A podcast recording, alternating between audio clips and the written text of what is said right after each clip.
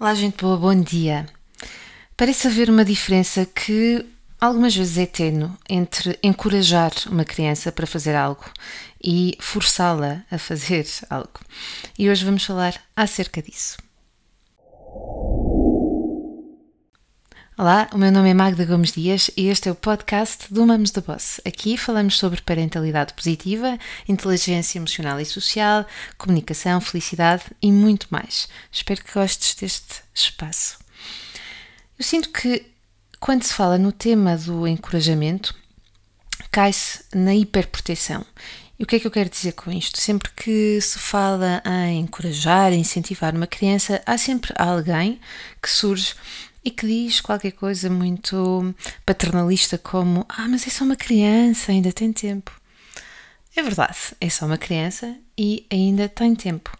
E também é verdade que todas as crianças merecem ter adultos que as ajudem a trabalhar as capacidades que elas têm, nomeadamente a capacidade de esforço, de determinação, de paciência e aquela capacidade que todos nós desejamos, ou provavelmente quase todos desejamos, que elas sejam resilientes, não é?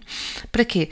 Para que possam, com tudo isto, descobrir as suas forças e as suas virtudes que moram já dentro delas, mas que precisam de ser uh, descobertas, algumas que precisam de ser acordadas, outras, e que precisam de todas elas de sair cá para fora e verem a luz do dia. Então, por exemplo, Vamos aqui a este exemplo que é perfeitamente uh, banal e habitual até, uma criança que está a aprender a tocar um, um instrumento ou está a aprender a nadar, ok? Normalmente o que acontece é que a criança uh, gostou de um instrumento e ou é convidada a escolher um instrumento e então, uh, enquanto eu estou a gravar este podcast, caiu aqui uma mensagem. Uh, portanto, isto é feito praticamente live aqui como se fosse uma, uma conversa entre nós. E então dizia eu que um, a criança escolhe o seu instrumento, ou é convidada a escolher um instrumento que gosta, de que gosta, não é? E começa a tocar, e o que é que nós encontramos nessa criança? Um grande entusiasmo normalmente. Então, quer tocar guitarra, vamos supor que é guitarra, quer tocar a guitarra e uh, está sempre com a guitarra na mão, ou vê-se que ela tem alguma facilidade e felicidade, até um certo entusiasmo para tocar. Bom, começa as aulas, e começa as aulas e claro, o que é que acontece? Ela tem que treinar os acordes, tem que praticar. Para quê? Para poder avançar, para ter mais destreza nos dedos, para tocar sem estar sempre a olhar, enfim. E isto exige o quê? Algum esforço. Esforço é uma palavra que eu usei há pouco. Ou seja, há pouco eu dizia que as crianças merecem ter adultos que as possam ajudar a trabalhar uma das capacidades que é a capacidade de esforço, entre todas as outras que falei também, como a paciência, a determinação e a resiliência. Ora, quando a criança começa a desmotivar, é? começa a ter que fazer este esforço de concentração, de recomeçar, de errar, que é altamente frustrante, e recomeçar, é natural que ela tenha vontade de desistir. Ora, aí entramos nós com o nosso papel de fazer o quê? Incentivar, encorajar, não é? Não desistir, insistir um, e celebrar também as conquistas.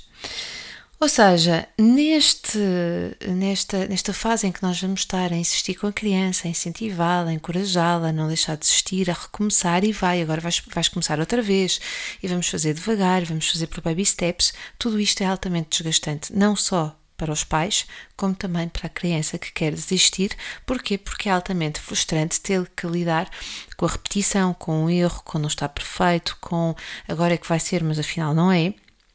Uh, e ouvir coisas como tu consegues, mas depois afinal não se consegue. Então, nessas alturas, nessas alturas, nós vamos, nós não temos permissão para desistir.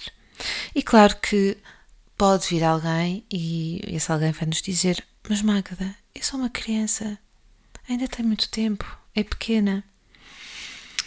E aqui é que eu vou precisar de ter a certeza que eu escuto a criança que eu tenho à minha frente e que me escuto a mim também. E o que é que eu quero dizer com isto? Quero dizer que eu não me posso refugiar na ideia de que é só uma criança e que é muito pequena quando ela tem talento, quando os olhos dela brilham quando ela está a tocar e consegue tocar, e quando, perante uma frustração, ela desiste ou quer desistir. Porquê? Porque é normal que ela não queira estar a lidar com aquela dor e com aquela frustração. Portanto, a forma mais rápida para se livrar de tudo isso é fazer o quê? É desistir. E eu preciso de perceber que isso faz parte do processo. E quando a criança mostra o brilho nos olhos, mostra a felicidade, mostra um alívio de tensão por ter conseguido chegar ao fim de, de, uma série de acordes, por exemplo, ou ter completado meia piscina, uma piscina, ou aquilo que era suposto completar, eu não tenho o direito de desistir. Eu não tenho permissão sequer para, para o fazer. Ok? Eu vou incentivar a criança, vou olhar para ela, vou ajudá-la a ir ao seu próprio ritmo, mas eu não tenho permissão para desistir. Ao mesmo tempo, um, quando a criança é, se, uh, consegue conquistar aquilo que pretende, eu devo, como eu disse há pouco, celebrar com ela, ok? Portanto, se a criança fica feliz, eu devo uh, refletir essa felicidade e dizer: epá, isso é tudo mérito teu, tu é que conseguiste. E vê-se mesmo que estás feliz por isso. Portanto, aqui celebrar com a criança e eu também vou ficar contente, claro, também há ali uma parte do meu esforço e da minha, e da minha própria gestão da frustração. O que eu não posso fazer, o que eu não posso fazer é comparar. Eu não posso comparar a criança com as outras crianças que estão com ela na mesma sala a aprender a guitarra uh, ou na mesma piscina a fazerem as piscinas que, que têm que fazer. Não posso comparar. Porque comparar, eu entendo o objetivo de comparar, que é para que a criança se compare e não queira ficar para trás, mas comparar é diminuir o valor do outro. E eu não quero comparar. Aliás, no outro dia eu ouvi um podcast, isto já com gente grande, com gente adulta, em que se comparavam os países. Ah, Portugal isto, mas os outros estão muito à frente. E pois é, porque nós aqui ainda temos uma, uma mentalidade ainda muito tacanha e que pena compararmos. Eu percebo que comparar é para melhorar, mas nesta coisa de enaltecer sempre os outros e nos diminuirmos, hum, até, até que seja, mesmo que seja, como eu digo, para nos melhorarmos, esta coisa de procurar sempre a coisa negativa em nós e no outro, uh, enaltecendo também os outros, não é? Não traz vantagens para nada. Eu não quero aqui dizer que nós vamos só olhar para o lado bom da questão, não, nada disso. Mas a comparação diminui-nos, não nos faz um, avançar. No máximo, uh, aquilo que eu posso ver é como é que eu posso aprender com os outros sem comparação, mas como é que eu posso aprender com os outros para melhorar. Isto para dizer o quê? Que quando nós conquistamos algo, nós alcançamos uma grande satisfação, não é? Sobretudo quando fazemos as coisas a sério e sem batutice.